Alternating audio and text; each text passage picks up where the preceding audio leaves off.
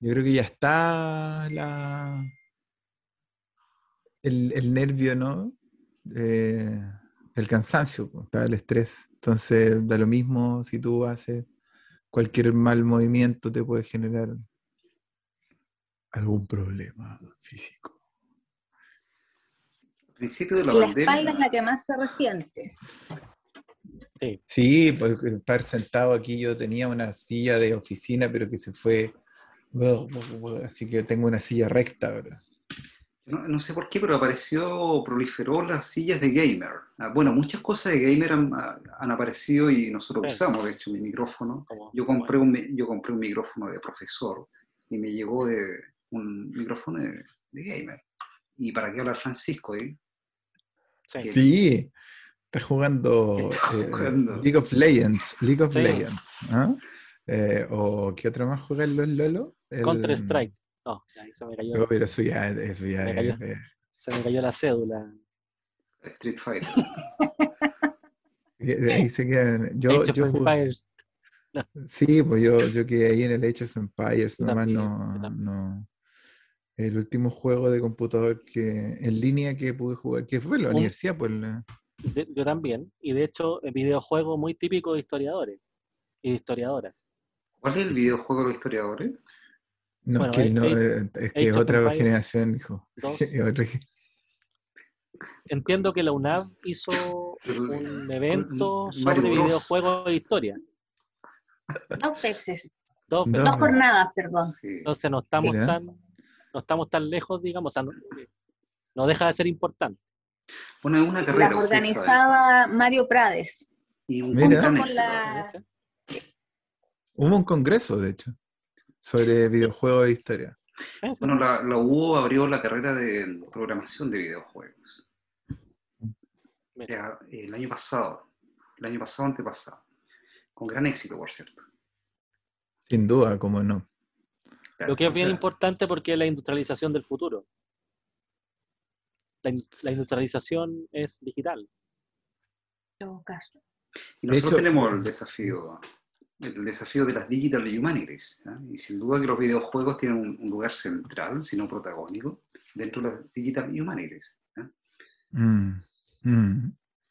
De- Yo eh, tuve que ¿cómo? tomar un curso, de hecho, de perfeccionamiento, Víctor. A todos los de historia se nos pidió que hiciéramos un curso de perfeccionamiento sobre humanidades digitales. Y estaba a escoger uno gringo o uno de Barcelona. Yo Sí fui al de Barcelona. España, sí me acuerdo. sí.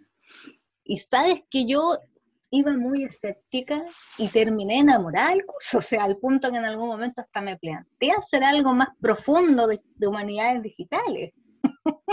Así, encontré que era, no, lo tenían súper bien organizado, cápsulas de, no sé, 8 o 9 minutos donde el profesor te dice eh, muy grosso modo toda la información y después te mandan un par de textos y después tú tenías que responder los famosos cuestionarios pero los profesores eran muy dinámicos. Yo pensaba, dije, ay, me qué lata, y al final terminé muy encantada con el curso de Humanidades Digitales. Perdón, cuando hablamos de humanidades digitales, eh, ¿a qué nos referimos? Vamos a ese tema y más después de la presentación. Segundo episodio Subterra. ¿Sabes por qué? Porque nuestro, la, la gente, todo, todo el equipo que está atrás de las cámaras, ¿ah? Me tiraron la oreja y me dijeron que en el primer episodio, yo le contaba a los chiquillos antes que entrara Alex, hicimos la introducción muy después, como lo estábamos terminando, dijimos bienvenido a Subterra. ¿ah? Bienvenido y, y nos despedimos. ¿ah? Entonces, segundo episodio Subterra, ¿ah? con, ¿cierto? Espacios de sociabilidad, historia y espacios de Ya, sociabilité. Aguántate un poquito, ya empezamos. Sí, empezamos, Claro, empezamos hace un buen empezamos, rato, sí. hace un buen No. Ya, sí, Sí. comenzamos formalmente el segundo episodio de Subterra. Y como mirar profundo hacia adentro es lo mismo que caminar hacia el mundo, comienza ahora un nuevo episodio de Proyecto Subterra. Un espacio de diálogo sobre historia y patrimonio local con una mirada descentrada. Por supuesto, con nuestros panelistas descentrados, Alex Ovalle, Natalia Urra, Francisco Betancourt y Víctor Brangier.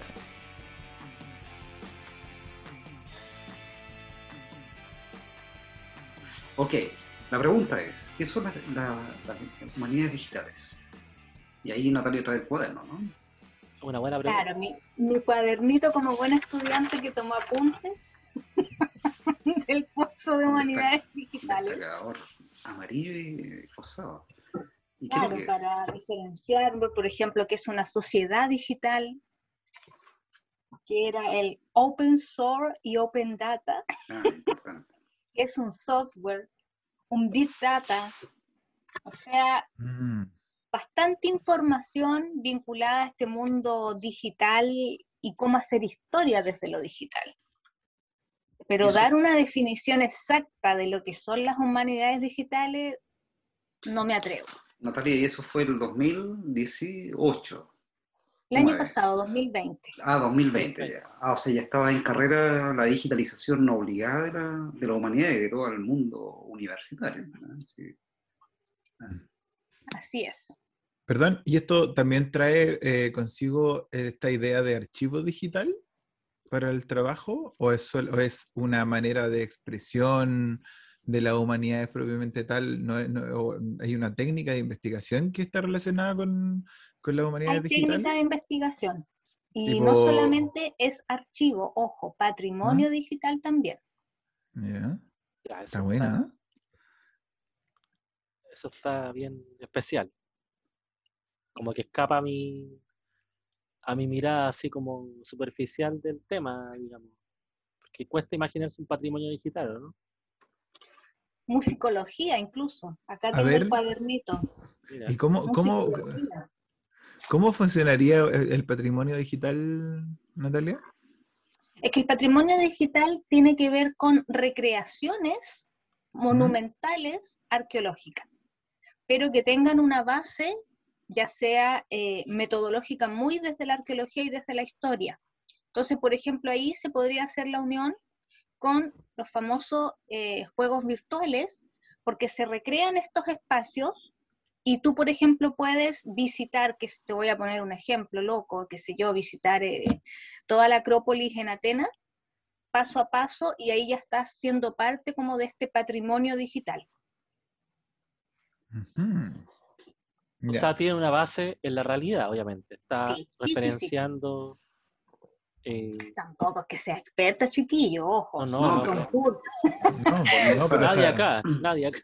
Está bueno para los Pero es interesante, ojo, yo lo recomiendo. Creo que en algún momento, tal vez no ahora, porque nosotros igual somos, creo yo, de la vieja escuela, de ir al archivo, revisar los papeles, pero probablemente con los años y más aún con lo que estamos viviendo pandémico, esto yo creo que va a ser muy, muy importante.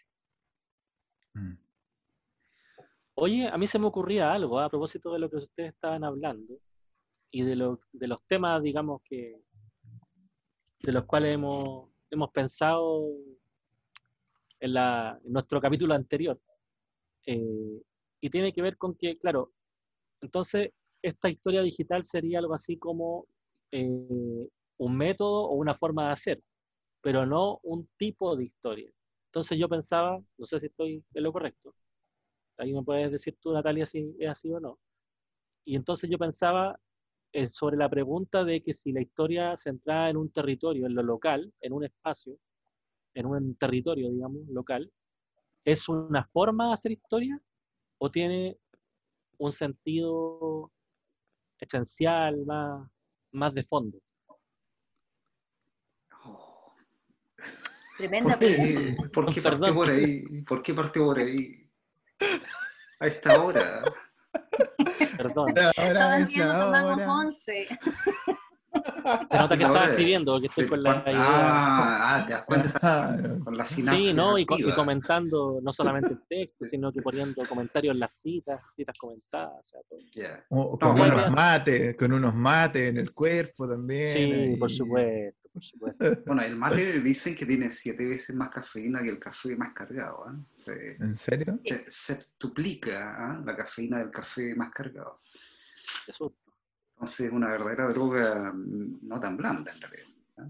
Pero entiendo, que- entiendo que la, la pregunta de Francisco apunta si la historia digital, al igual que la historia local, es eh, un, un método, ¿no? O es un objeto de estudio, ¿no? Eh, por ahí más o menos. O sea, hacer historia local sería un método, una herramienta, un insumo, o, ya sería, o sería un objeto de estudio, lo mismo con la, con la historia digital. ¿ah? Eh, creo que sinteticé. ¿ah? Eh, claro, perdón. Por ahí, ¿no? Un poquito menos eh, elaborado, más, más, digerible, ¿verdad? Un poquito más digerido.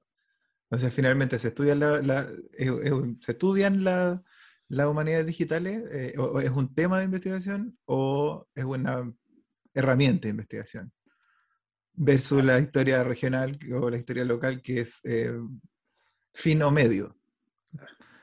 Eh, Yo creo que ambas, me atrevo a decirlo, porque podemos hacer un estudio sobre las humanidades digitales y el aporte que ésta está haciendo, pero también la puedo utilizar como herramienta para reconstruir un proceso histórico o un, qué sé yo, o, el estudio, tal vez que no esté a la mano. En mi caso, por ejemplo, yo tengo casi todas las fuentes con las que trabajo en el Archivo Histórico de Madrid y las que no están eh, disponibles, puedo acceder a ellas a través de eh, archivos digitales, como por ejemplo el PARES. Entonces, eso también a mí me permite seguir manteniendo la cercanía con la fuente, pese a que ya no estoy en Madrid y no puedo acceder a estas fuentes no digitalizadas que se conservan en el archivo pero yo también si quiero puedo hacer un estudio sobre qué tan importante puede ser el rol para los historiadores latinoamericanos principalmente, que son los que no viven en, Europa o en España concretamente, con este tipo de documentación. Creo yo que puede ser ambas, pero ojo, yo no soy especialista, vuelvo a insistir.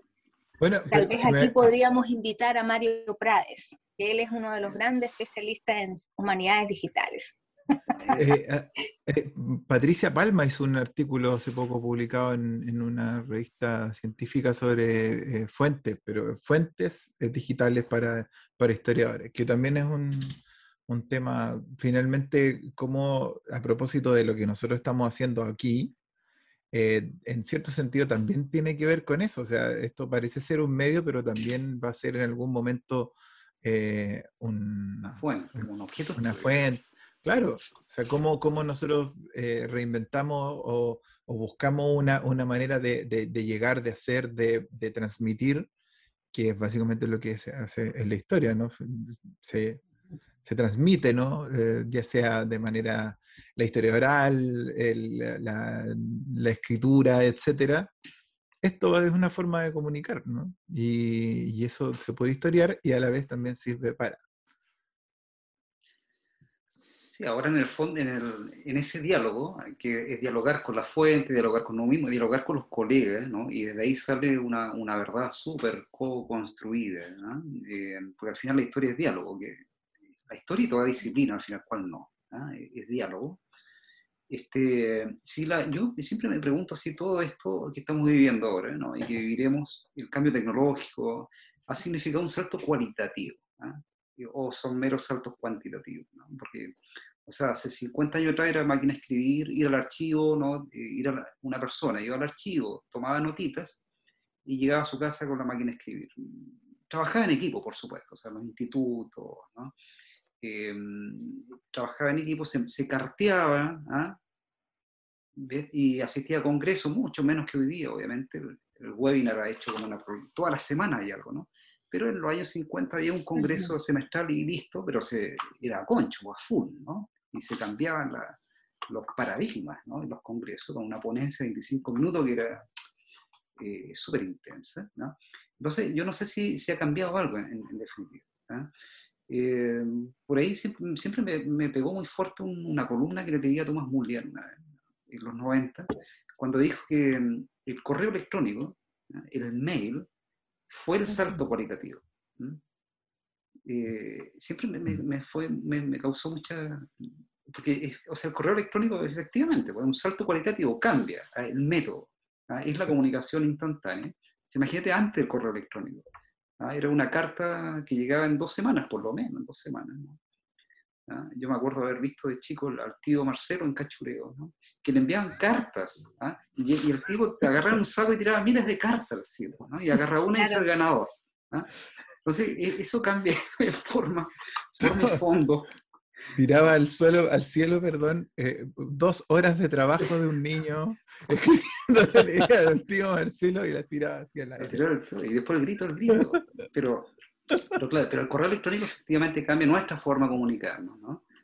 Eh, pero desde el correo, el correo, electrónico en adelante no, no cambiaría mucho. No, no, sé, no sé cómo lo ven ustedes. Sí, a mí me pasa que, te, disculpa, porque se me vino a la cabeza algo así, flash, eh, que es que se están haciendo historia en este momento de cómo se construye el conocimiento histórico a partir de la comunicación epistolar.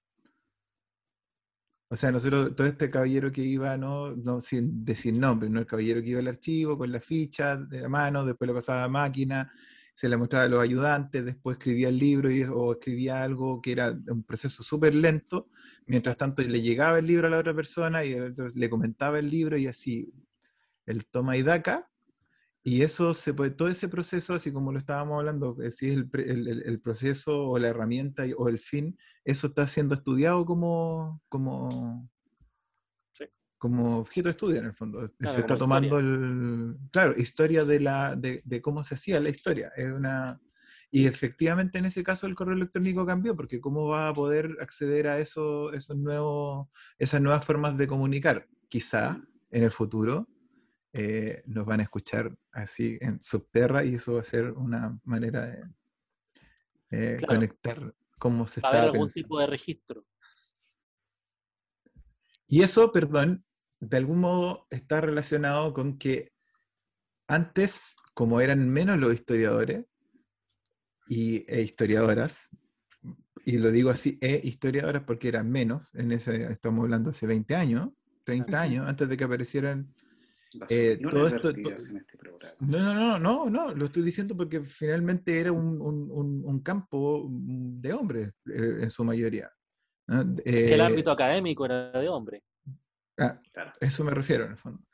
Eh, y funcionaban a partir de códigos de comunidad que tenía estos espacios de sociabilidad como por ejemplo la, el café el café de, del, del el Café Colonia, eh, por dar un ejemplo, ¿no? Eh, Exitoso. Un, claro, un, claro. ¿ah? Eh, por dar un ejemplo, el Café Colonia. O y que también la, desapareció hace poco. Claro, la sociedad Síntoma chilena de la época. Síntoma de la época. Eh, la Sociedad Chilena de Historia y Geografía, la Academia, todos estos espacios que eran, según eh, Maurice Agulón, eh, espacios, círculos que generaban eh, eh, conocimiento desde ni siquiera las universidades. Eh, por lo tanto, de alguna manera, sí que cualquier, sí es que la, la historia, y ahí, ahí, cuando empieza a interesarle la sociabilidad a los historiadores, es a partir de que ellos también se dan cuenta que son círculos, ellos mismos. entonces, bueno, que es una, una, es una visión más bien sociológica que nada, pero también tratando de evitar el, el, las tres, eh, eh, el efecto de las tres tazas de café eh, que me he tomado, eh, finalmente esto, estos espacios de encuentro son los que en cierto sentido son el centro de la historia o han sido centro de la historia durante siglos. ¿ah? Y yo al menos lo podría, lo podría encontrar en el siglo XVIII en adelante, por lo menos, al menos dentro de lo que yo he visto. Oye, pero ¿Sabes, Alex? justamente, oh, disculpa, quería No, no, habla tú y después lo digo yo porque es referencia a todo lo que han hablado ustedes, los tres hombres del proyecto.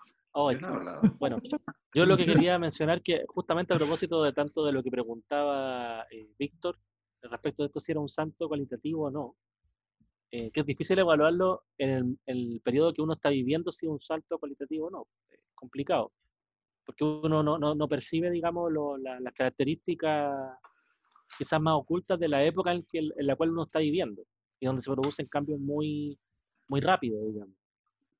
Eh, o sea, hace, hace 3, 4 años este tema del Zoom no, no, me decían Zoom y yo pensaba que era un acercamiento a no, no, no, este, no esta plataforma. Entonces, complicado eso, pero en relación también a lo que decía Alex, a mí se me ocurre que quizás eh, un, un, aspecto nuevo de todo esto, porque en el fondo él mencionaba de que en, esta, en, este, en este viejo mundo, eh, del de antes, ¿no? Eh, estaban estos, estos, espacios de sociabilidad, por ejemplo, para los que hacían historia, por ejemplo, se lo vamos a con la historia, en el café o en la sociedad o qué sé yo, pero son todos espacios urbanos. Entonces la etnografía estaba en el burgo, los círculos burgueses en el burgo, en la urbe, en la ciudad. Eh, pero quizá ahora podemos, no sé si llevar la historia de la ciudad afuera de la ciudad, o nosotros acercarnos más eh, a, esta, a, ese otro, otra historia de la que hablábamos, por ejemplo, el otro día, ¿no? que se hace fuera de la ciudad, fuera de la academia. La academia supone una, una, una ciudad, supone un, un, medio urbano. Entonces eso me parece que quizás eso no, el correo electrónico, digamos, todo esto nos no ayuda como a acercarnos a esos otros espacios que estaban, siempre estuvieron fuera de la academia. Yo quería hacer un comentario, bueno, un poco redondeando lo que han dicho los tres, porque me parecen muy interesantes, pero además porque creo que cada uno ha dado unos pequeños tips que a mí me gustaría como resaltar. Por ejemplo, cuando Alex hablaba de, este mundo académico un tanto masculino o de hombres, por decirlo así, yo creo que eso también tiene mucho que ver con cómo se construyen los espacios de sociabilidad. Primero porque, ¿por qué la academia hasta hace 20 o 30 años atrás era un mundo mayoritariamente masculino y sin embargo los colegios de educación primaria, principalmente de primero a cuarto básico, son solo mujeres? O sea, es muy poco el hombre que dice yo soy profesor de educación general básica. La mayoría son mujeres, ni que hablar de parvularia. Y yo creo que ahí también tiene que ver mucho en el cómo los roles se van articulando en estos espacios de sociabilidad. ¿Por qué? Porque el hombre, de acuerdo a esta mentalidad de hace 30, 40 o más años atrás, era el que tenía que estar en la academia porque era un conocimiento erudito que solamente él podía eh, razonar y, especializarse. Mientras que en el caso de las mujeres que, se dedicaban a la educación, principalmente a la pedagogía, tenían que ser mujeres porque de alguna forma venían a suplantar el rol maternal. Y eso para mí es un constructo de sociabilidad. ¿Ya? Tiene, tiene que ver mucho con eso. Y curiosamente, claro, eso ha ido cambiando. Pero, por ejemplo, yo pongo, como ejemplo a mi hermana menor, porque ella es profesora general básica, y yo le digo, pero ¿cuál es el afán de que ahora las profesoras les digan tía en el colegio? Es un tema nada que ver lo que estoy hablando con, con estos chiquillos, pero creo que tengo que resaltarlo, porque ¿por qué se les dice tía? O sea, si son profesoras, son mujeres profesionales, que fueran parte de una educación universitaria, que están ejerciendo una profesión, entonces creo que eso también es consecuencia de cómo estas entidades o grupos que se relacionan en estos espacios definidos perpetúan ciertos modelos, ya sea esquemáticos, mentales, ideológicos, y también ciertos modelos de sociabilidad, porque también para las mujeres cuando, por ejemplo, llega un, hombre parvulario, es muy extraño.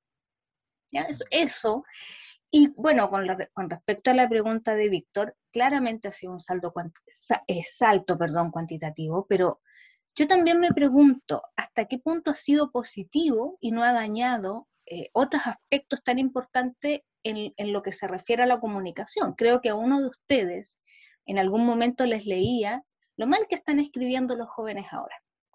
Y eso es algo que todos hemos comprobado nosotros a través de trabajo. Y eso porque, claro, en este momento está la famosa eh, simultaneidad o instantaneidad, no sé cómo le queramos decir, con los que ya ni siquiera el correo, porque de alguna forma el correo igual cumplía unos ciertos parámetros.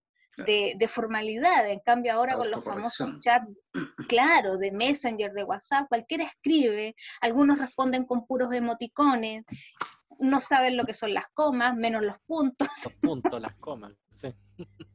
Claro, bueno, Creo que ahí están las ventajas y desventajas. Claro, la, discusión al final apunta que esta forma como de escribir instantáneamente, de comunicarse instantáneamente, eh, empuja a eh, eh, los espacios de sociabilidad hacia la, la oralidad, ¿ah? dejando la escritura de lado, que, que tampoco nunca la sociedad latinoamericana se lo creyó mucho, o sea, desde el encuentro mítico ¿ah? del cura Valverde con Atahualpa y Francisco Pizarro, ¿ah? En la conquista del Perú, ¿ah? cuando Francisco Pizarro le dice al cura, ¿no? vaya ahí con el, con el Inca, con Atahualpa, y, y, convénzalo que tiene que someterse. Y el cura Valverde le pasa la Biblia y le dice, esta es la palabra del Señor. Y Atahualpa pesca la Biblia, se la pone en el oído y no, dice, no escucho nada, y lo bota. Entonces, ya esa escena como mítica. Mm. ah, y bueno, y Francisco Pizarro dice, votó la Biblia, la Santa Escritura, entonces la, guerra se justifica. Y lo apresan y lo, lo secuestran, piden oro. Neruda tiene un poema ahí en el canto general. Y, lo matan a Atahualpa, aunque llenan las, bodegas de oro. Pero bueno, grafica ese mito de origen que la, la escritura nunca entró, la escritura por lo menos, la escritura eh, nunca entró, digamos, con fuerza a la, cultura latinoamericana. Esto más allá de todo lo esencialista que, que suena, pero, pero, pero, bueno, desde ahí, desde Atahualpa y Valverde hasta Cantinfla, como que usa el español, pero no lo usa, ¿ah? como que hay algo, como que Cantinfla dice algo que no está diciendo, ¿ah? y significa que lo que nosotros hablamos y escribimos, sobre todo, eh, este, porque al final una cosa es valorar, y luego a valorarlo, o sea, está, está mal o está bien que los cabros usen eh, emoticones en vez de palabras. Eh, me parece que eso empuja también hacia la, oralidad. ¿ah? Eh, me parece que la discusión va por ese lado. ¿ah? que se desnuda, se sacan las caretas y al final la escritura se deja de lado y, bueno, hablemos. ¿ah? Ahí, está también eh, involucrado un componente de emocionalidad o de una, de una, de una urgencia por, por transmitir emocionalidad. Eh, y en parte creo que muchos, muchos de los elementos de, de, de, unión que podían tener las personas en el pasado o hasta ahora también han estado mediados por elementos eh, emocionales, pues, por elementos sentimentales también. O sea, no sé, podría citar a, al, Francisco Betancourt, ¿no? Que, eh, o, conversaciones, o sea, tú no hacías negocio con alguien en el que no, no confiabas, por ejemplo. O sea, tenías que confiar en alguien, en la persona. A lo mejor eso eh, puede ser una, una, una edición caricaturesca, querido, querido compañero, pero, pero en, en parte lo que decía Natalia de está el, el, el, hombre en, en, la investigación, en la academia, y la tía del, del jardín en la, la, sala de clase, eh, en, una, en, una, especie como de rol de contención. Eh, también tiene que ver un poco con que muchas de las cosas que tenemos en la actualidad eh, son resabios de elementos tradicionales y de roles tradicionales o reproducción de roles tradicionales que tienen que ver justamente con cosas más bien emocionales que, que con cosas racionales. O sea, la misma Natalia dijo eh, que un hombre o, o, las mismas niñas veían raro tener un, un, educador de párvulo. Entonces, entonces se ve como en, el fondo como todo el, todo el sistema eh, eh, funciona desde una, desde una percepción que es como casi eh, eh, incuestionable, no es razonada, a eso me refiero, que, esa estructura social que no es razonada y que también está relacionada con el, uso de la, palabra o de la razón y otra serie de cosas que parece ser que son constitutivos de la ciudadanía, del, de, etcétera, no están necesariamente y en parte todos los espacios que eh, juntan a otras personas por afinidad, por eh, conveniencia o lo que sea, son también eh, instancias donde se pueden expresar eso que se denomina sociabilidad. Claro. O sea, lo que preguntaba Natalia, a mí me parecía súper importante y al mismo tiempo, claro, una vez que lo estaba diciendo, eh, porque no, no, había reparado en eso, digamos, como un poco evidente, ¿no? Pero que uno podría decir que, claro, ahí está lo que se denomina quizás eh, una expresión más de las miles de lo que se denominaba el patriarcado, eh, o que por qué está más presente la mujer, por ejemplo, en, entre el profesorado normalista, por ejemplo, si uno lo piensa hace muchos años, eh, y no en la academia, en la academia, ¿no? Academia con A mayúscula, eh, que es más importante, ¿no? Tiene que ver, yo creo, por una cuestión de poder, sea, la mujer estaba en un rol subalterno respecto a lo que es el poder. Y se supone que tenía más poder, no sé qué, qué hay de eso ahora, pero se supone que tiene más poder simbólico, poder social, no sé, el profesor de academia, el profesor universitario, eh, que el profesor de la escuela o profesora de la escuela rural o la parvularia, digamos. ¿no? Entonces, yo, yo, lo veo, yo lo veo desde un punto de vista del poder. hay un reparto del poder ahí de género y, y estamos viviendo también cambios en eso porque esta nueva época que estamos quizás viviendo eh, tiene que ver con un, un, nuevo reparto del poder, en todo sentido en la sociedad. Sí, bueno, yo también me adscribo, me sumo, le doy un like a esa, hipótesis, ¿no? porque, me gusta. Porque, claro, hay que hacer como una categoría de sentimiento. Bueno, bien triste, porque uno hace la categoría de los grupos segregados en, nuestras pirámides sociales de todo tipo y, los primeros peldaños están fuera de la universidad. claro. No solamente mujeres, obviamente, sino que además, no todas las mujeres, o sea, son mujeres ¿ah? las que están segregadas son las de cierta condición social, étnica, que tienen más capas de subalternidad, como decía ¿ah? Ranajit Guha en la India, de las capas de subalternidad. Entonces la mujer eh, pobre, de, rural, de cierta etnia en la India, o sea, tenía más capas de subalternidad que, que, nadie. Lo mismo que acá, lo mismo que acá. O sea, uno toma un, un libro que quizá ha llegado a más público que los libros de historia, eh, que, y que yo encuentro muy entretenido, que es el libro del, periodista Oscar Cortardo, eh, Ciútico, y él hace ahí una especie de escala eh, de prestigio social y de peligro social, dice él. Y en la escala de la sociedad chilena, digamos, en el último lugar estaría una mujer, que mujer, no hombre, una mujer muy morena, de pobre, con rasgos ya sea muy marcado afro o eh, de las primeras naciones, por decirlo así. ¿no? Entonces, él ahí hace una, una, o sea, acá en Chile también es, sería lo mismo, digamos, ¿no? De quién, tiene, quién recibe mayores oportunidades también. ¿Ese de, dónde es ese libro? ¿De cuál, cuál dijiste? Me perdí. Ciútico. Ciútico. Ciútico. un libro de, de, periodista Oscar Contardo. Eh, un tuitero, digamos, bastante, que seguramente ha llegado a más público que a los libros de historia, sea, de, los, de las historiadoras. siempre, siempre, siempre. Todos van a llegar antes que nosotros. Y ojo que, ahí también viene un doble cuestionamiento, porque también nosotras las mujeres en la academia eh, también hemos sido de alguna forma encasilladas, porque la mayoría que comenzamos a ser parte de este mundo, comenzamos también haciendo historias de mujeres. Claro muy cuestionada, poco valorada y para muchos grandes, digo, lo digo entre comillas, eh, personajes del mundo académico, no solo nacional, internacional, hacer historia de las mujeres era banal, o sea, ¿qué le importaba? ¿Cuál era el aporte? Si ellas nunca habían sido partícipes de los procesos históricos, entonces, ¿para qué las vamos a incluir en este, en este esquema metodológico?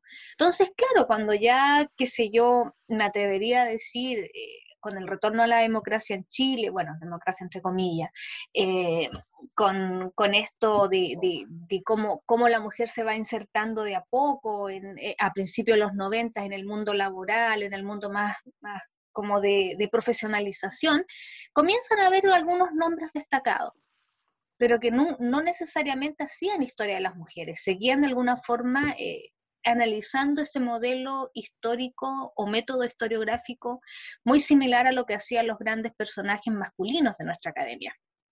Ya después yo quizás me atrevería a decir en la década de los, de los 2000 es cuando viene este boom de historia de las mujeres. Y lo curioso es que ahora hay muchos personajes que se están sumando, no porque les interese, porque si no lo ven como una moda, así como, bueno, hay que tanto lo que se está haciendo, hay tanto lo que hay reivindicar. Entonces se están sumando, pero porque no haya un, interés real, sino porque ser para ellos, porque obviamente para nosotros las que nos dedicamos a hacer historia de las mujeres no es moda.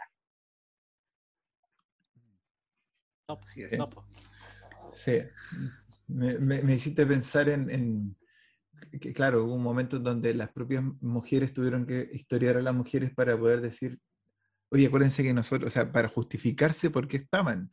Eh, y después salió toda esta otra eh, corriente mm, buscando a, la historia de la familia, por ejemplo.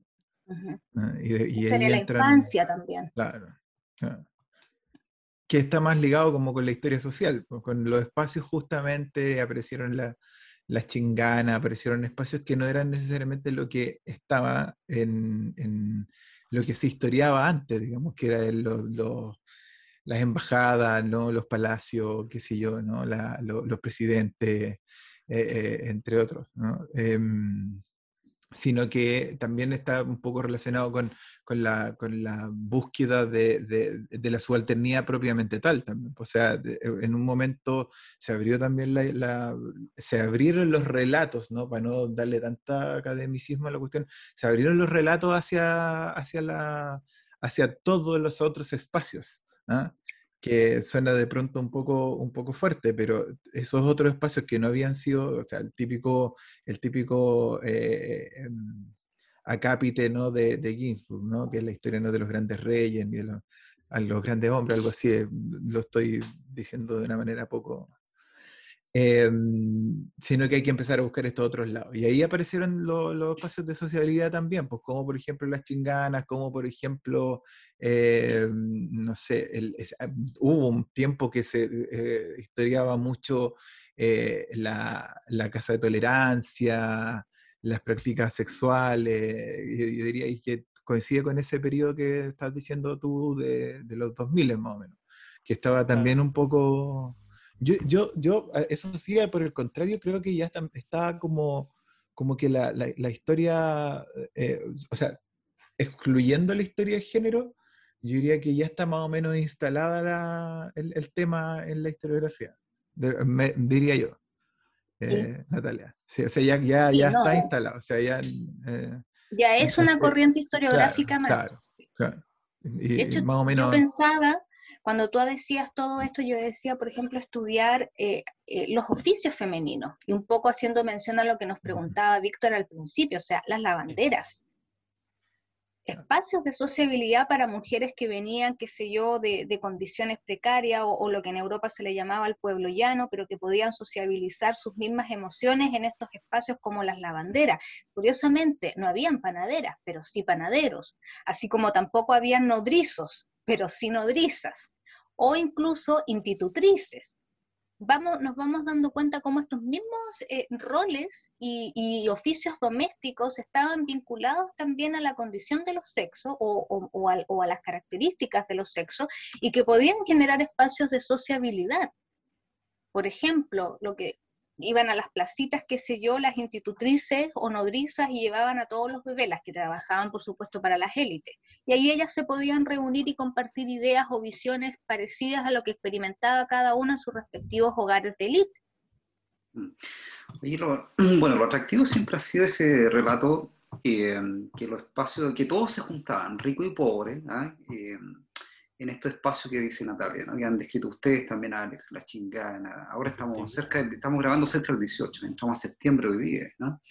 18 de septiembre en Chile que se celebra las la fiestas patrias y comienzan como lo, y lo que más uno ve son ritos ¿ah? que se actualizan todos los años de espacios de sociabilidad antiguos, ¿ah? que tal vez nunca existieron, ¿ah? eh, pero que se actualizan todos los 18 de septiembre, el rodeo, la fonda, ¿no? que eran espacios de sociabilidad genuinos, ¿no?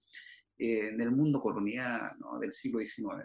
Pero lo que sabemos es que todo, rico y pobre se juntaban ahí, ¿ah? con todos sus conflictos, con todos sus roces, qué sé yo, pero, pero se juntaban. Y luego llega el siglo XIX como el Estado serio, ¿ah? del, derecho, eh, la cosa pública, eh, y comienzan a reprimirse eso, ¿ah? esos espacios de socialidad. Ya no son tan funcionales o un mundo que tiene que ser más productivo, ¿ah? que no pueden durar las fiestas ocho días y ocho noches, el trabajador no puede estar ebrio siempre, sino que tiene que estar sobrio para trabajar. ¿no? Entonces, bueno, hay varios estudios sobre el disciplinamiento que comienza entonces la separación de las élites a sus propios espacios de sociabilidad. ¿no? Eh, ahí siempre está la figura de Diego Portal al medio, que como que criticaba este proceso porque él participaba de las chinganas. Chingana. ¿Cierto? Él era, a él le gustaba ir, supuestamente. Entonces, hay una novela, eh, La ley del gallinero, no sé si la, que grafica ahí del 2004, de Guzmán, Jorge Guzmán, creo. Eh, que, que, Portales pasaba metido en esos espacios, pero él, vive como en una etapa en que se quiebra, ¿no? Y empiezan a, empiezan a reprimirse esos espacios fuertemente. Eh, entonces, y, ya se, y también se, se, criminaliza algunas prácticas como el portar, puña, portar puñal, ¿no? el ser lunes, ¿no? y cosas que empieza a ponerse fome la cosa. Eh, pero esos espacios quedan como rito, ¿ah? como ritos estatales, oficiales. ¿ah? La mm. fonda el 18 de septiembre, entonces, ¿cierto? Entonces, pero, pero, ahí, pero ahí nuevamente yo veo la, la, tensión, hoy, día estoy viendo todo en, esa clave, parece, la tensión entre la ciudad y lo, o lo urbano, digamos, y lo rural, porque si tú te das cuenta, todos estos ritos de, de lo que nosotros llamamos las fiestas patrias, son, todos, son todas actividades rurales, del campo, nos llevan como al campo, que nos llevan al, que en el fondo del campo de la zona centro y centro-sur, de Chile, que, que, no es el campo de Arica, digamos, no es el campo de, de, digamos, de, Valdivia o de, o de Puerto Montt o de Chiloé, o quizás hay algunas similitudes, digo. Pero, pero claro, está este, este mundo, este mundo que, del, del, de la urbe, digamos, donde está la academia, además, en, en la ciudad, que, que se impone en este siglo XIX, al parecer. Quizás con, estamos hablando de cosas muy esencialistas, pero como tú dices, está este tema de que en algún momento se empieza a reprimir esta sociabilidad, eh, sociedad popular o popular en el sentido de masiva, donde se juntaban todos los grupos, eh, que también es un viejo tópico de la sociología, podríamos decir incluso actual. Eh, estoy pensando como en José Bengoa, por ejemplo, cuando habla de la, comunidad perdida o la comunidad este mundo rural que era súper injusto, súper desigual, súper autoritario también, eh, súper machista, todo lo que se quiera, pero donde parece que convivían todos, ¿no? Eh, y bueno, se acaba la hacienda, eh, reforma agraria de por medio también, y toda la, historia de, ese momento, de lo que implicó en Chile la historia reciente, y parece que eso se desarma y llega a la ciudad, a la cultura, digamos, eh, y estamos en otro cuento. Con no, sé cómo, no sé cómo lo ven eso. Sí, bueno, lo que sabemos es que hay, hay una serie de transiciones. Eh, hay, una, hay una tesis ahí de un, de un colega que, que, falleció, que profesor, era que, una tesis de la Universidad de Chile, que era sobre las animitas de esta estación central, ¿cómo se llama? El, Romualdito. El Romualdito, ¿no? Que muestra como hay espacio de transición, porque Romaldito tiene toda la característica de un santo rural, como dice Francisco, ¿no? pero está en medio de Estación Central, una comuna urbana, ¿no? pero Estación Central también es un espacio como de recepción de migrantes eh, del campo, ¿no? como muchos sectores de Santiago, en los años 40, 50, 60, ¿no? y se arman estos enormes espacios de transición campo-ciudad, ¿no? que no son ni una y otra cosa, pero ambas a la vez y transitan esta forma de, sociabilidad. ¿no? claro, porque ahí están las pensiones al lado de, de donde llegan los trenes de los, de los trenes del sur, la, estación central, tren al sur. Entonces, eso es. No sé cómo lo ven eso, ¿ah? como esa, esa, esa eh, no sé si esa sociabilidad de la que estaba hablando Víctor hace un rato es, eh, es rural, digamos, ¿qué, qué, qué, pasa ahí? A mí me pasa eh, que mientras, hablabas, eh, lo primero que pensé fue en el auto de fe. Yo que trabajo temas de Inquisición. Y, por ejemplo, leía, leía hace un tiempo atrás a Manuel Peña, que es uno de los grandes eh, historiadores que trabaja el auto de fe como representación de poder, de sociabilidad, de perdón eh, y de fiesta es curioso porque uno, le dice en auto de fe y lo primero que piensa es el horror, o sea, ese simbolismo del castigo y además de ese castigo que tiene que ser visible porque se utiliza como método correccional para el resto de la población. Y sin embargo, el auto de fe era como el acontecimiento más esperado por la población hispana. Y el auto de fe además se desarrollaba en contextos eh, urbanos, porque además el auto de fe tenía que simbolizar el poder religioso como inquisidores, pero también el poder del monarca.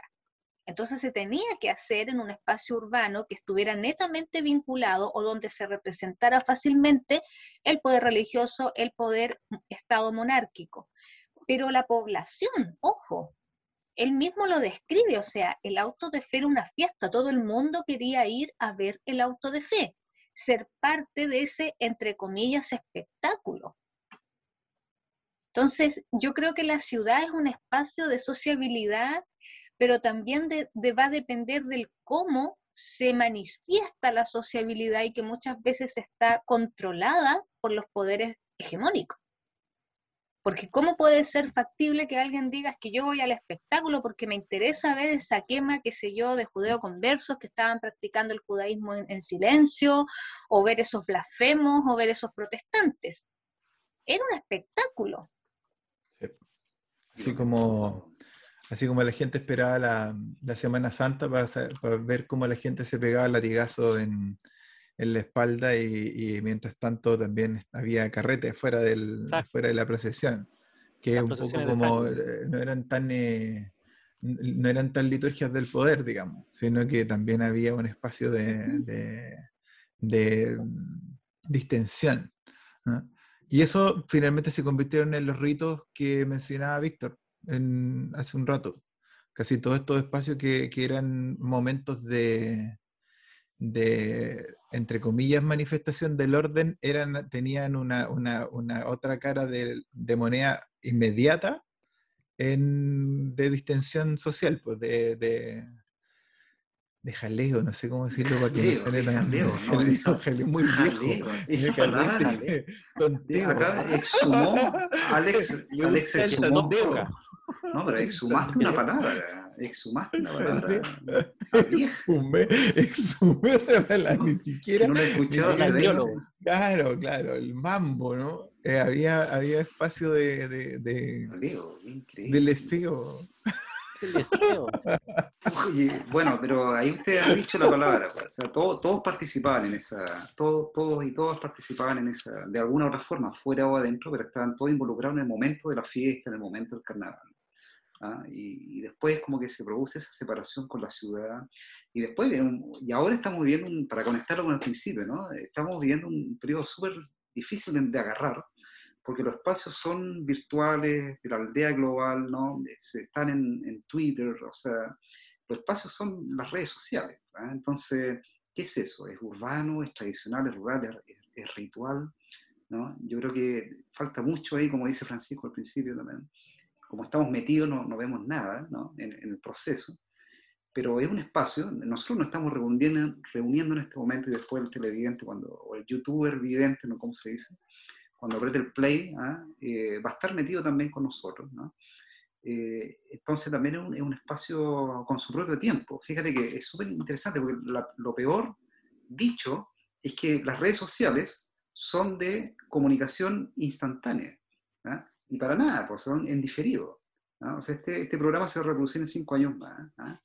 Eh, pero al hablar hacia la hora de once, comiendo pan con palpa, ¿no? físicamente, con el peso de lo físico, es instantáneo. ¿no? O sea, esa es la comunicación instantánea. Pero el, el, WhatsApp, me llega un WhatsApp, lo contesto en 10 minutos, en una hora o mañana, es en diferido, nos comunicamos en diferido, queramos o no, incluso el correo electrónico. ¿ah? Entonces tampoco está en un salto cualitativo, quizás. Pero el, estar frente al fogón, ahí ah, con, los sueros, con la mamá, con los hermanos, a la hora de once, comiendo pan con mantequilla, eso es comunicación instantánea. Mm. O no, no, por también es tan dramático, pero, pero, pero pasa por las preguntas, los saltos cualitativos, porque uno de repente se nula con todo lo digital, ¿ah? eh, y de repente hay un hilo conductor, no, pues pura continuidad. Mm eso es lo que se ha perdido, que Natalia, digamos, eh, preguntaba, yo creo que quizás de una manera mucho más elaborada también, qué es lo que, en el fondo, qué es lo que hemos perdido en, la historia, en la vida, no sé, con esto, digamos, claro, y esa, esa comunicación eh, cara a cara, digamos, o sea, de que yo no puedo ir, o no podía ir eh, cuando se me ocurría ver a mis papás, digamos, porque el temor de que lo puedo, si que lo tengo, lo puedo contagiar, qué pasa ahí. Entonces, eso. No, esa situación que te invitaban hace, qué sé yo, 10, 15 años atrás y tú decías que sí, no podías decir que no después, en cambio ahora es como que, ah, no tengo ganas de ir, mando un WhatsApp y es como, no, sabes que no voy a ir a la, a la once, no, voy- no nos juntemos en tal, no, estoy aburrida, estoy cansada. Eso antes también era impensable, uno tenía que ya tengo que ir nomás, no puedo dejar plantada a la persona. Y a propósito, para nuestros amigos que nos, están, que nos van a escuchar, nos van a ver en diferido, ¿ah? Eh, que son, no son de Chile, la hora de 11 ¿ah? es la, ¿cómo lo podemos? La merienda, ¿no? Merienda. Como una mezcla entre merienda y cena, Sí, diría yo. una mezcla entre merienda y cena. La once comida, se decía. La once, la once comida era también una. La 11 especie de- comida. la de once otro espacio de comida. sociabilidad. Y no era la 11, Sí. eh, cualquier No. cosa menos la, a cualquier hora menos la 11. La 11 se toma. no, ¿Alguien se sabe el, el- el- bueno, cómo parte la, la 11, la, la palabra, la historia de eso? Para terminar, eso yo creo que es un buen final de, de este capítulo de sociabilidad, ¿no? porque es de eso al final. Era una abreviación, solamente parcialmente. A ver, dale Natalia, por ahí va. Era una abreviación, por lo que entendía, del mundo británico, que para tomar, no sé si aguardiente o whisky, no Aguardiente recuerdo exactamente, claro, aguardiente, pero para simularlo, porque estaba penalizado, decían vamos a tomar las 11. Que son las 11 palabras de las 11 letras de aguardiente. Aguardiente. Claro. Ya. Qué bueno que. Natalia por lo menos se, lo, se acordaba del dato preciso. Yo, sabía que era algo así relacionado con, con trago, pero Un aguardiente. Aguardiente. Bueno, después vamos a calcular. ahí lo- lo- lo- los televidentes verán, sacarán las cuentas, ya tomando las once. ¿Mm? Las 11, ahí le agregaste 11. una. ahí le agregaste una. Las- además, las 11. las once. Oye, chiquillos, nos vemos en el tercer episodio. Como siempre, un gusto. Me encanta verlos y que estemos todos animados dentro de esta situación tan difícil. Y un aire. Nos vemos luego, chiquillos. Vemos. Gusto también a todos. Chao. Bye.